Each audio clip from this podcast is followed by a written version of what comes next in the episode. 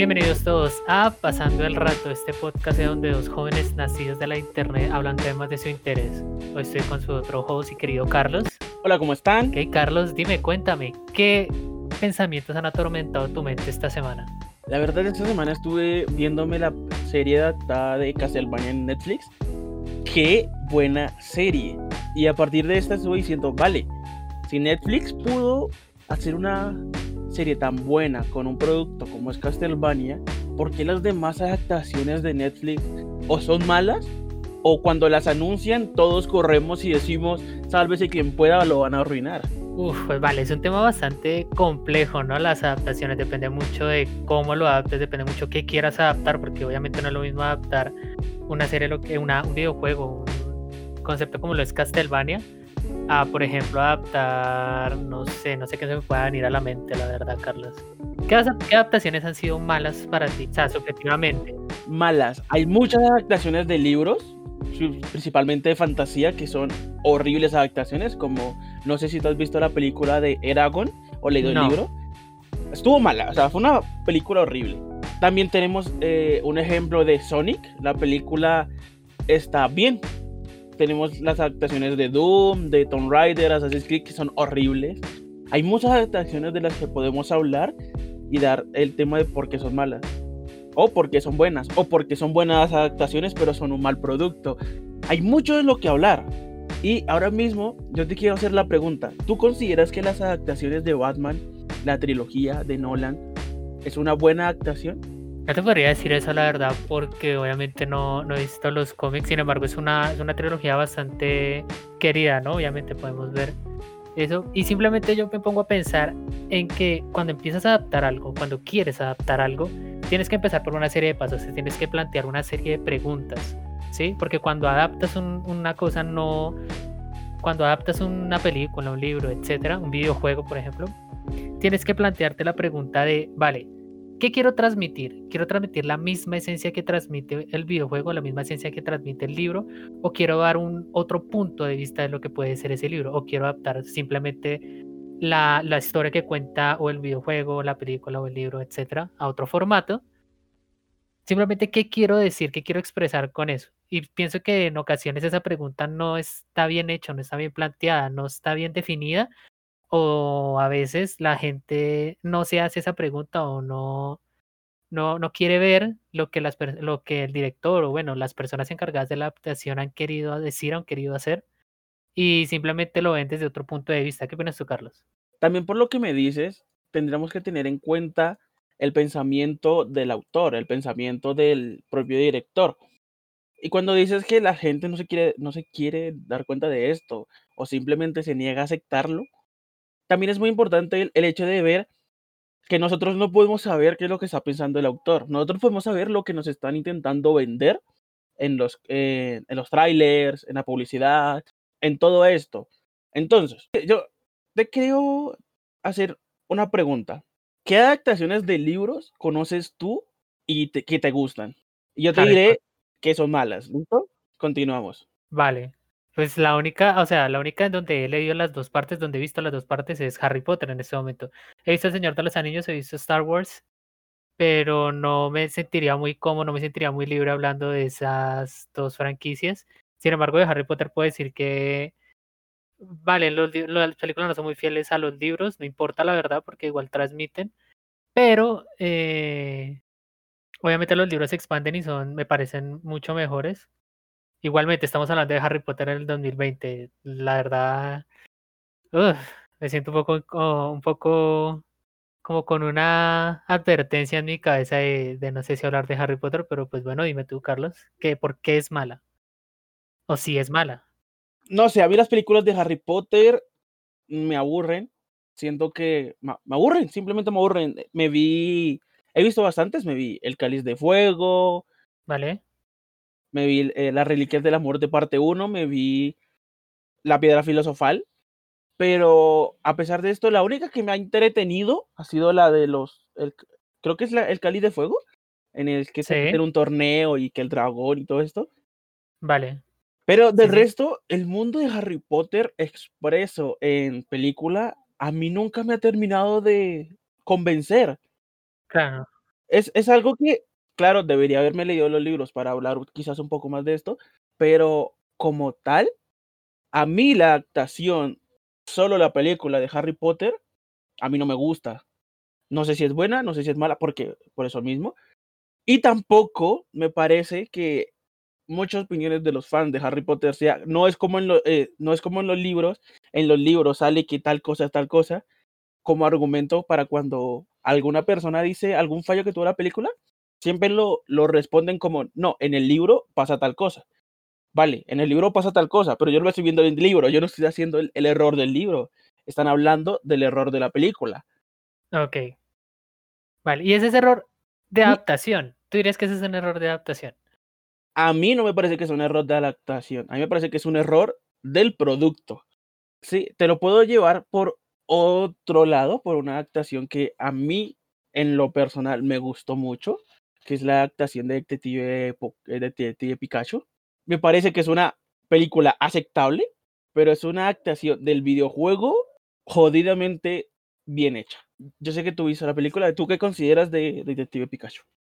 Ah, es que Detective Pikachu tengo muchos problemas con él porque siempre lo vi como una, un, un, un fanservice muy grande, la verdad. Obviamente todos estamos de acuerdo en que Pikachu y los modelados de los Pokémon se ven hermosos en esa película, pero no la puedo dejar de ver como una película hecha para los fans.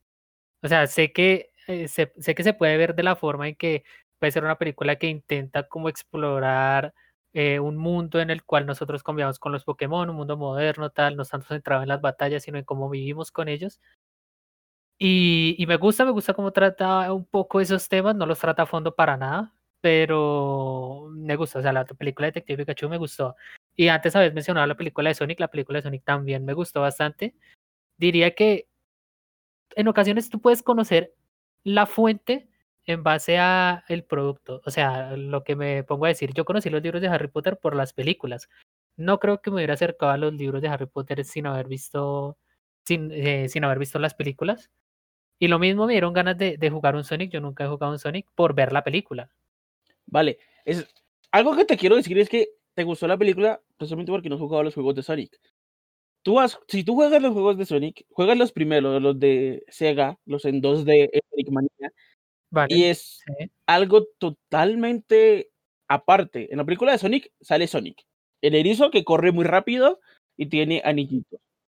Hasta ahí Sí. terminó la, La conexión con el mundo de personalidad de chico de 16. Exacto.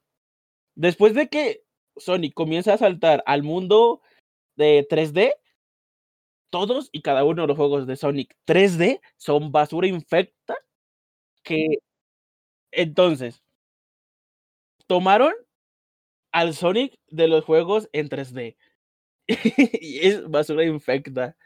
Es, es que no tiene sentido. O sea, yo puedo creer que una película no quiera tomarse en serio, pero que aún así tenga una, un sentido. O que vayan a lo extremo y en ningún punto se quiera tomar en serio. Pero Sonic es como que ni una ni otra. No quiere ir a lo bizarro totalmente, pero tampoco quiere ir a lo.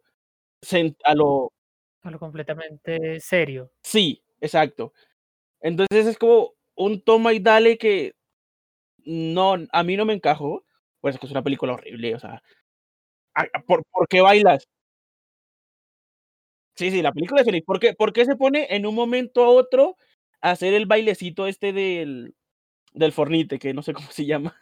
Vale, vale. Sí, yo tampoco sé cómo se llama. Vale, ese bailecito. que- ¿A qué viene? ¿Por qué dejan manejar al erizo? Y se dan cuenta demasiado tarde. o sea, eh, vale, es, es un jaja, pero es un. No tiene sentido. En Yo pienso cambio. que intentaron. Ok, dale, dale. No, no, sí, continúa, continúa. Yo pienso que intentaron darle un equilibrio.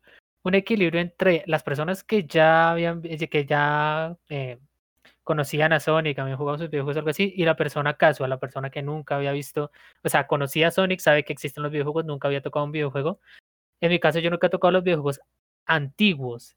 Yo toqué un Sonic en 3D, que fue el Sonic the Hedgehog de la 360, y me lo pasé al 100%, la verdad. Es un juego que no puedo decir que me gusta porque me apuñalarían públicamente, pero pues sí, me lo terminé pasando y, y pues bueno, ok, después de ver cómo es un Sonic de verdad, eh, puedo decir que sí, puede ser una, un mal juego, que no refleja por qué se hizo famoso y por qué es bien jugado y bien visto los Sonic en 2D, los Sonics antiguos. Eh, se- Pero se- entonces eso, lo que te hablo, el equilibrio. Llega Claro, un pero- y ve la película y, y- y, pues tienes que, tienes que darle algo de lo que se ríe. O sea, tienes que darle algo para que él se ría, para que no se sienta tan perdido, porque entonces empieza, bueno, ¿y por qué corre rápido? Bueno, y, y los anillos, porque Bueno, tan, para que no se haga tantas preguntas. Entonces simplemente, ah, mira, lo está haciendo muchas cosas al mismo tiempo, ah, mira, lo está bailando tan, y se entretiene. Y los fans de Sonic sí pueden también ver de los guiños que hacen a, a la franquicia y etcétera. Obviamente no estoy diciendo que ese equilibrio sea bueno o malo, simplemente es como la, la, forma en la que yo lo veo, no sé cómo tú lo veas, la verdad. claro, el equilibrio está ahí, esa línea entre quiero ser casual y quiero ser para los fans, pero está mal hecho. ¿Por qué está mal hecho? Y te pongo el, número de la película de Detective Pikachu.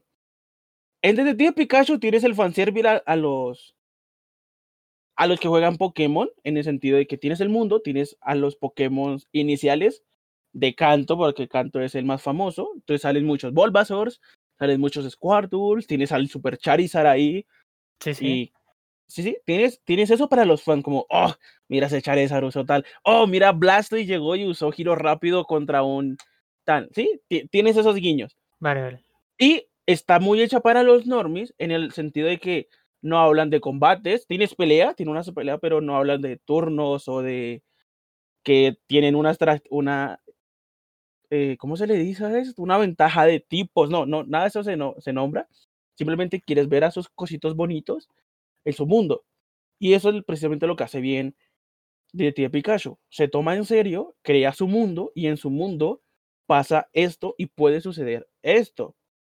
Mientras que en Sonic, en su mundo, das una regla de que Sonic es ultra rápido, pero entonces de un momento a otro, Sonic llega y corre aún más rápido y pasa y detiene el tiempo. O sea, antes corría muy rápido, vale, pero antes no tenía el tiempo. Entonces llegó un punto en el que hizo clic en la cabeza y él dijo, ah, creo que ahora voy a ir aún más rápido que antes porque el guion me lo dice.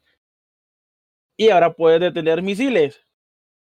Vale, Los videojuegos de. Sonic especifican qué tan rápido puede ir Sonic. No exactamente no te lo dicen, pero no corre así de rápido. No, Es muy rápido, pero no es tan rápido como la velocidad del movimiento de la luz. esa pregunta también se la tuvieron que haber hecho los, los estos, ¿no? Y Lo, lo debieron haber tomado como algo libre, como que, ¿qué tan rápido puede ir Sonic? Le habrán preguntado, no sé a quién, la verdad. Pero ¿qué tan rápido Sonic? Se pudieron haber preguntado ellos y decir, pues no sabemos, puede ir muy rápido, no sabemos qué tan rápido, no sabemos dónde dibujar la línea. Entre, vale, puede ir tan rápido que pueda hacer un boom, un boom sónico y generar una onda expansiva XD. O puede ir tan rápido que detenga el tiempo, como tú le estabas diciendo, ¿no? Entonces, como no supieron pintar bien esa línea y, y sí, hicieron lo que... Terminaron que haciendo le un masacote ahí de cosas.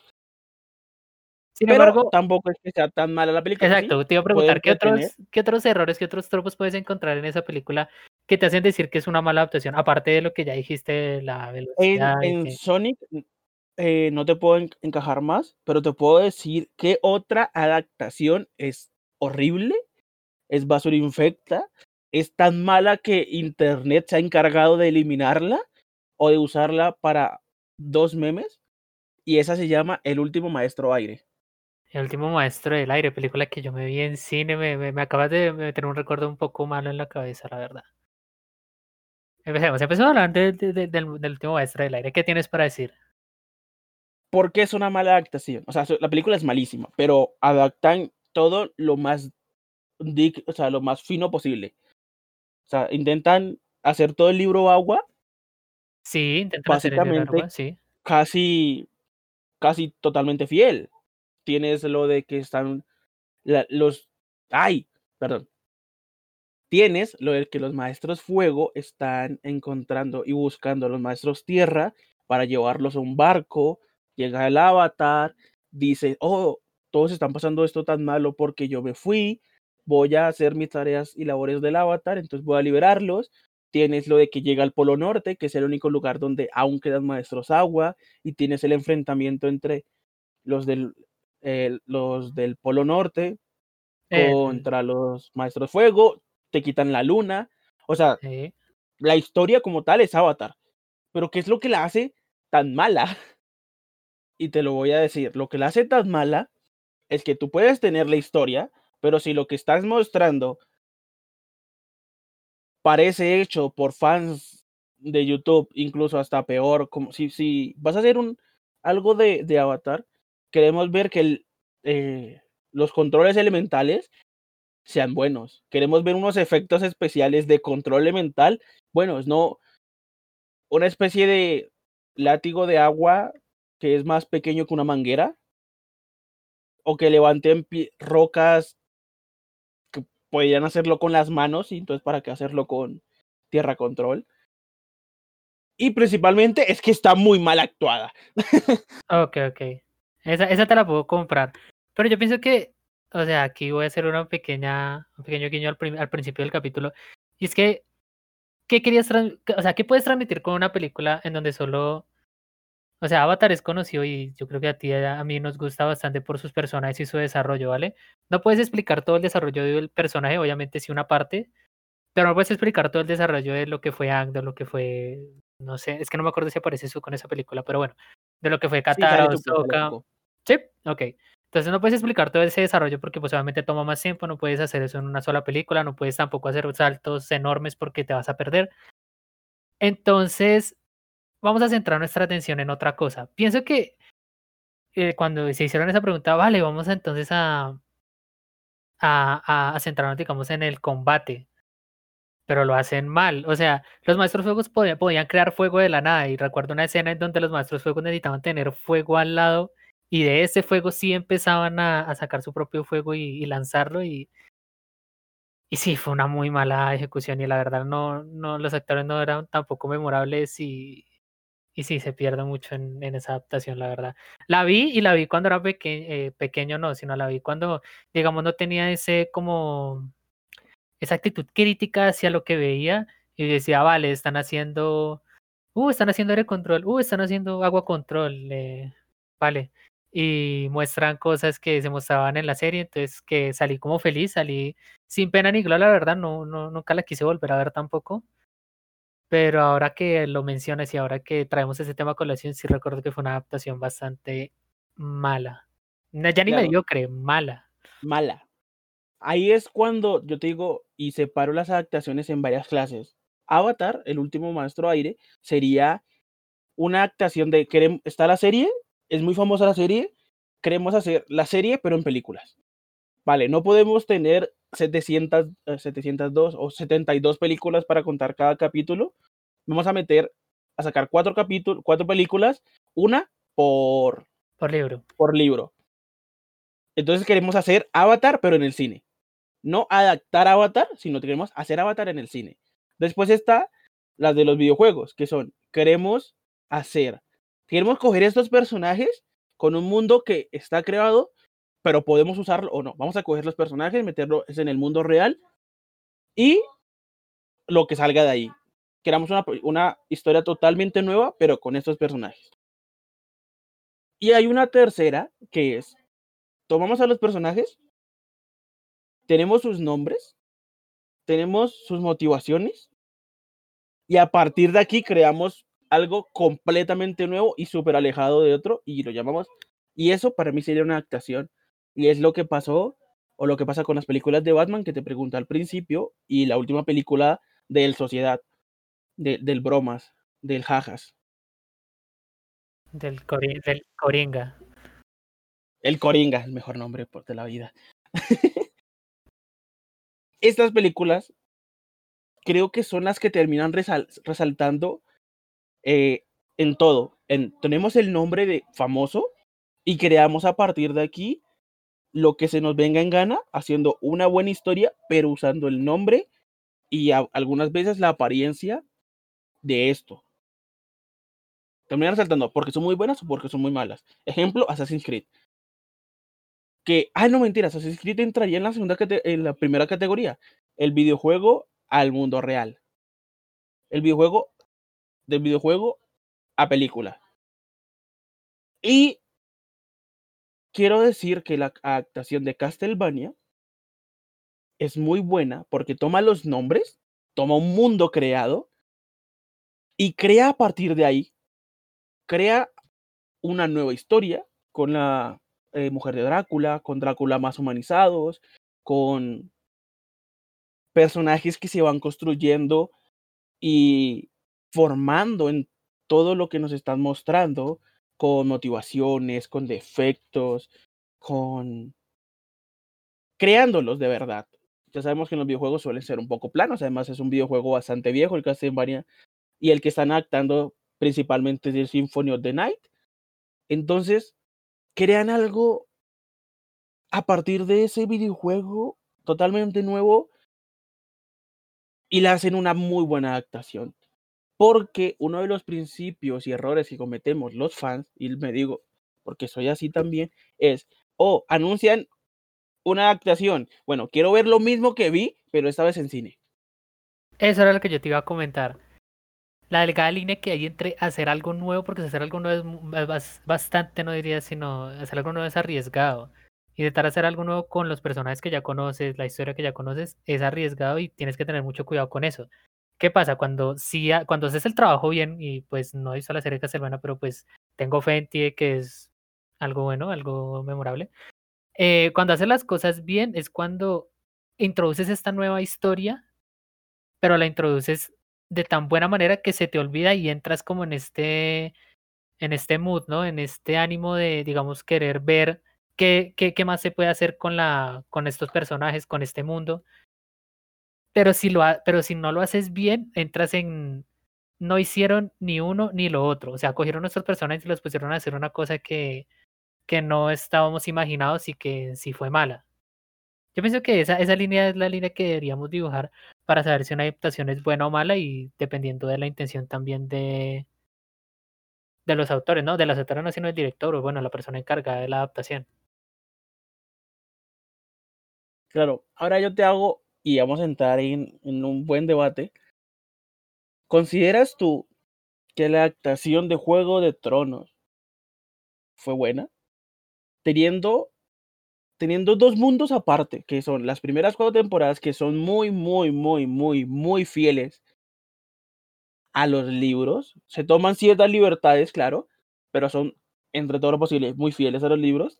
Y la segunda parte, que es cuando el escritor de los libros, que ahora mismo se fue, eh, George Martin, creo que es, deja la serie y los escritores empiezan a crearla a su ritmo, a, su, a lo que les da la gana. Uf, pues bueno, creo que tenemos que empezar con que ni tú y yo ni hemos leído los libros. Claro, empezamos por ahí. Empecemos por ahí. No podemos decir que eh, se hizo bien, se hicieron bien o mal las cosas, Obviamente sí se ve mucho la diferencia entre las cuatro primeras temporadas y las tres siguientes. Pero es que se, se hacen las cosas mucho más rápido, los viajes no se sienten, es un fast travel horrible. Porque claro, o sea, en la primera temporada tenías este viaje hacia King's Landing desde, desde Winterfell. Y, y, se sentía como un viaje, eran, no me acuerdo si fueron dos o tres capítulos solamente en el viaje o el primero y el segundo. No, el primero y el segundo no, la verdad no recuerdo. Pero bueno, en sí, los viajes se sentían y sentías que, vaya, se está avanzando de manera lenta, pero es la esencia en sí del, de la serie. Y la comprabas si te gustaba y... Pero siento que, claro, los directores al verse, al verse con estas restricciones de los libros, en donde, vale, esto tiene que ser de esta manera, tiene que haber un diálogo este, este personaje y este otro personaje, tiene que pasar esta situación, tiene que eh, pasar de esta manera, con esos tiempos, con esos personajes en, en escena o en cámara, lo que quieras. Con esas restricciones, se, los, los escritores tomaron las libertades justas para, digamos, que no fuera, que no fuera la, misma, la misma adaptación del libro. Y ya después, cuando se tomaron ya muchas más libertades, pues hicieron lo que se les dio la gana y tenemos el final de Juego de Tronos, que yo tengo una opinión bastante impopular y es que a mí no, no, no, no, en sí no odio o no estoy en full en desacuerdo con el final de Juego de Tronos. Ya, ya, ya, ya, me puedes, ya me puedes bombardear, ya me puedes bombardear, adelante. tenemos un podcaster menos, a partir de ahora la serie la haré yo solo, porque alguien no tiene criterios propios. Hablando conmigo mismo, episodio 1. Sí. Eh, lo que pasa es que es una muy buena adaptación Juego de Tronos, porque como vemos, las primeras temporadas están muy bien escritas, son muy interesantes, manejan el, eh, tonos de mucha presión, tonos de mucho suspenso. Y son tan buenas porque tienen un producto base, que son los libros, que los libros están escritos hasta la muerte de Jon Snow. Hasta ahí se quedan los libros. A partir de ella, la serie hace lo que se le viene en gana. Y vemos que los escritores, vale, ya tienen el mundo creado, pero llega un punto en el que se pierden, en el que ya no saben cómo conectar esto aquí, ya no saben si este mensaje de hace tres temporadas va a repercutir acá, ya no saben qué hacer. Entonces comienzan a estirar un chicle de, pues tenemos estas tramas principales, estirémoslas, y después llega y, vale, tenemos que terminar este chicle que hemos estirado, tenemos que volverlo a pegar en una temporada más. Y termina saliendo la última temporada de Juegos de Tronos. ¿Y por qué digo esto? Porque tenemos el viaje de... Ah, de Lannister, se me olvida el nombre ahora mismo, de Jamie. Tenemos el viaje de Jamie al otro lado del mundo a rescatar a la princesa que no sirvió para nada literalmente para nada, porque no es como que se hayan enemistado con ese país, no es que se hayan eh, traído a gente enemiga. Bueno, sí, estaban las serpientes, pero sí. no, pues nuevamente, no sirvieron para nada. Entonces, como que todas esas tramas que estaban creando con el otro país se fue al carajo totalmente. O sea, como que. Y creo que de hecho fue porque las serpientes no hicieron nada. ¿Qué pasó esto? O sea, dijeron, vale, no sabemos qué vamos a hacer con ese país, ignorémoslo en la última temporada, literalmente lo ignoraron, nunca, sabí, nunca supimos, después de que mataban al príncipe y al rey, quién era el que estaba al mando, o sea, como que nada. Llegan las serpientes y las matémoslas ahora mismo para que ahora sí nada de conexión con esa cosa, o sea, eso ya no existe, si no lo vemos, no existe. Y es eso, creo que al no saber lo que estaba pensando el autor, lo que la historia, cómo la quería seguir él, no pudieron conectar tantos cabos sueltos que empezaron a tirarle un... Terminemos esto de una vez, o sea, a correr, a correr, a correr, a correr, porque sabían que si en los viajes los hacían más largos, bueno, si hacemos el viaje más largo, este personaje va a hablar con ese personaje y este le va a contar esto, pero entonces esto podríamos, así, todas esas conexiones políticas que se veían en Juego de Tronos al principio en los viajes, se pierden. ¿Y por qué se pierden? Porque no tienen tiempo para crear algo, para juntarlo, para hacerlo real, para, para conectarlo todo. Y aquí es donde digo, pierde la esencia de Juego de Tronos. Las últimas temporadas de Juego de Tronos pierden la esencia de Juego de Tronos porque los escritores, aunque saben de su producto, no, no supieron cómo todo su producto iba a evolucionar después de no tener los libros escritos. Y esas últimas partes son malas y es una mala adaptación por eso mismo. Aunque claro, también tenemos la parte de los cuervos de, lo, de la secta, que es Dios. O sea, ahí es cuando digo, vale, no son retrasados mentales. Los escritores tienen cerebro y pueden ser genios cuando se les da la puta gana. Vale. Yo creo que tienes que estar de acuerdo conmigo en lo que voy a decir. Y si no, pues nada, ¿no? Obviamente. Pero jugaron a lo seguro.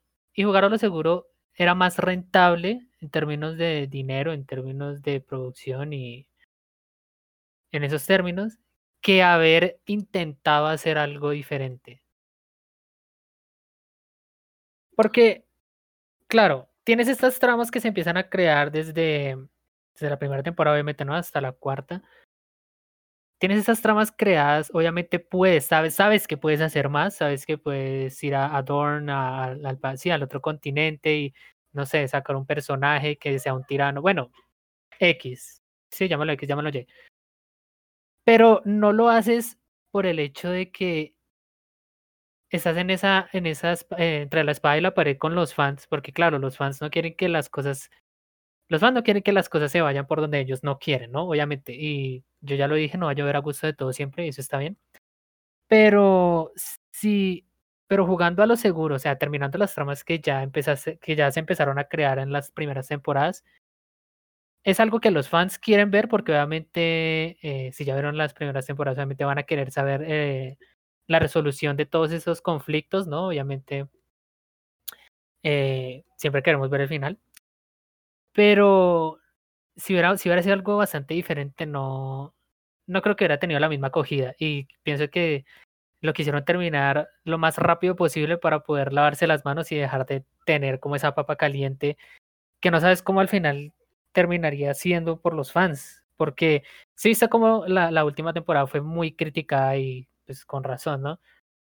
¿Qué pasa si hubiera, se lo hubieran alargado otras dos temporadas como creo que estaban rumoreando por ahí? ¿No? Que una temporada para todo lo que fue la llegada de Daenerys a King's Landing, otra temporada para lo que fue, no me acuerdo el orden, la verdad. Eh, obviamente sé que fue primero la, la, la guerra contra los no muertos que la llegada de Daenerys a King's Landing, pero bueno, entonces, otra temporada para lo que fueron la pelea contra los no muertos y el. Y el rey helado, no me acuerdo cómo se llamaba, la verdad. ¿Cómo se llamaba? El rey nocturno. El rey de la noche. Ok. Una pelea contra el rey de la noche y otra temporada para lo que. Para lo que fue toda la caída. Eh, y otra temporada para lo que fue toda la tiranía de Daenerys sobre King's Landing y su muerte, bueno. Eso hubiera sido, creo que, peor que haber hecho esta última temporada con esas tres cosas resumidas. Sí, comparto que pudo haber sido peor porque los escritores a mí no me dan confianza, pero, pero, pero, pero, estoy muy en contra de lo que tú creías que ya saben eh, a favor tuyo, de que los fans no quieren que les cuentes o les muestres lo que ellos no quieren escuchar. ¿Y sabes por qué creo que es falso? Porque los fans queríamos que Ned Stark se defendiera, que Ned Stark tomara el poder, que Ned Stark fuera el protagonista y ¿qué hicieron? Lo mataron. Ok. Queríamos que Rob Stark se revengara contra los Lannister, queríamos que el rey del norte triunfara y todos estábamos súper alegres y súper, vamos, rey del norte, a por esos hijos de, tal, de los Lannister, sí, sí, y lo mataron horriblemente. Juego de Tronos nunca fue de darle a los fans lo que querían. Ok. Pero no tenías la presión de un final. Sabías que, sabías que el final no se acababa con la muerte de Ned Stark, sabías que el final no se acababa con la muerte de Robb y la boda roja, sabías que el final no iba a ser cuando mataran a Joffrey, por ejemplo, sabías que no, ese no iba a ser el final, pero cuando te dicen última temporada, cuando te dicen ya no va a haber más capítulos, tienes una presión adicional en cómo va a ser la resolución de todos los conflictos. Obviamente, si nos negaban, si nos negaban el, lo que queríamos, bueno, entre comillas lo que queríamos, porque era, o sea, era demasiado grande el fandom y, todos querían cosas diferentes, ¿no? Nos querían que, bueno, ok, Jon Snow y Daenerys y hijos y, ok, otras cosas lo veían totalmente ridículo. Otros querían, no, pues que se mueran todos y, que llegue un nuevo personaje super X que sea el rey. Sí, otras personas, no, pues, ok, no voy a ir con más ejemplos porque no los tengo en la mente en este momento. Pero estabas con eso de negar lo que los fans querían o dárselos. ¿Quién no quería que se muriera Joffrey? Que se muriera Joffrey fue una dulce venganza y todo lo que hicimos y todos lo adoramos. Obviamente, si se hubiera quedado Joffrey como el rey o si hubiera durado más tiempo, si hubiera matado a algún personaje importante por culpa de Joffrey, pues obviamente hubiera, hubiéramos dicho, va, es Juego de Tronos. Esa, esa es la excusa, es como que nos negaron lo que queríamos, ah, es Juego de Tronos, pero nos dieron lo que queríamos, mm, no sé, ahí, ahí, está el equilibrio que Estoy de acuerdo con eso de, de Joffrey, pero también me puedes decir que nosotros queríamos una muerte diferente. Nosotros queríamos ver a Joffrey sufriendo, pero tipo lo que le hicieron a al hijo de. ¡Ay! Ah, estoy horrible con los nombres. Lo que le hicieron al de las aguas, al que le quitaron las bolas. Eh, uy, no me acuerdo. Ah, eh, bueno, no me voy a acordar. Pero sí, sí, exacto. Al que el Baratheon le hizo esa cosa. O sea, que lo humilló, que lo torturó. Ramsey Bolton le, lo torturó. Ramsey Bolton. Exacto. Exacto, exacto. Eso era lo que queríamos. Queríamos que sufriera. ¿Y que nos dieron? Una muerte, entre comillas, rápida con veneno. Pero hay valor, hay valor. Tuvimos nuestra. Hay valor de que. Tuvimos nuestra, nuestra función linda de, oh, Tyrion mató a su padre. Así es que es, ah, eres mi besto personaje. Vale, no lo tienen. Pero como tal, Juego de Tronos siempre fue de, es que el mundo no funciona como ustedes creen, el mundo funciona por traiciones, el mundo funciona por alianzas, política aquí, política allá. Y eso no, las últimas temporadas no fueron eso, las últimas temporadas fueron acción, acción, más acción y un poco de política. De política. política. Vale, pero con esa misma carta puedes jugar a que, así como no, así como crees que el mundo, así como el mundo que crees que plantea Juego de Tronos, que es político, que es lento, que sí, que las batallas son entre entre bandos que no, que es ni blanco ni negro, son grises.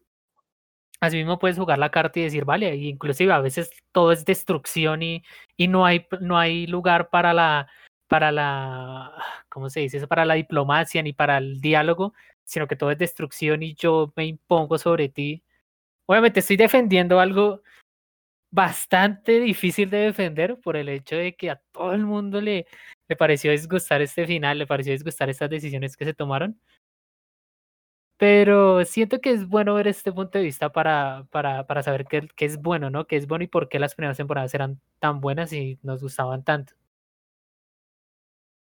Yo creo que el hecho de que a partir de siguientes temporadas, a partir de las temporadas nuevas, dejáramos de pensar que la plot armor no existía eh, no, que no existía, no, que dejáramos de pensar que la plot armor existía y empezamos a ver que Jon Snow era literalmente el protagonista y ya revivió y otra vez no se muere y otra vez no se muere y otra, ya dijimos ya bueno, ya no va a morir. Sí, vale, revives, te hablan de una profecía y ahí te empiezas a creer lo del viaje del héroe que que, tanto se negó Juego de Tronos se niega, que tanto reniega esa serie de que no existe y ah.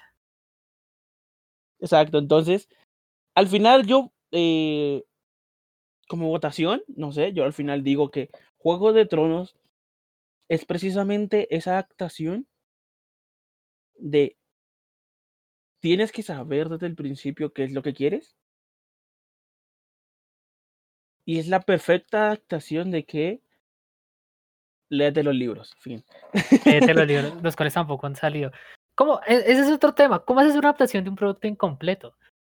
Porque claro, empiezas a adaptar y, y, no puedes, o sea, con la gran fama que cogió, la gran revuelo que cogió, no podías esperar a que terminaran los libros porque la gente, la gente termina de ver una cosa y, y si no tiene lo que sigue, si no tiene o no tiene anunciada, digamos, la siguiente temporada, no, no sabes qué vas a seguir, va a coger otra cosa y, y, Juego de Tronos podría perder fuerza. Entonces, no, vale, tenemos que sacar esta temporada sí o sí. Así los libros no vayan al día, por favor, tenemos que sacarlo porque esto mueve mucho dinero. decisiones que al final, malas o no, no soy administrador, o sea, productor. Pues, son decisiones buenas desde cierto punto de vista.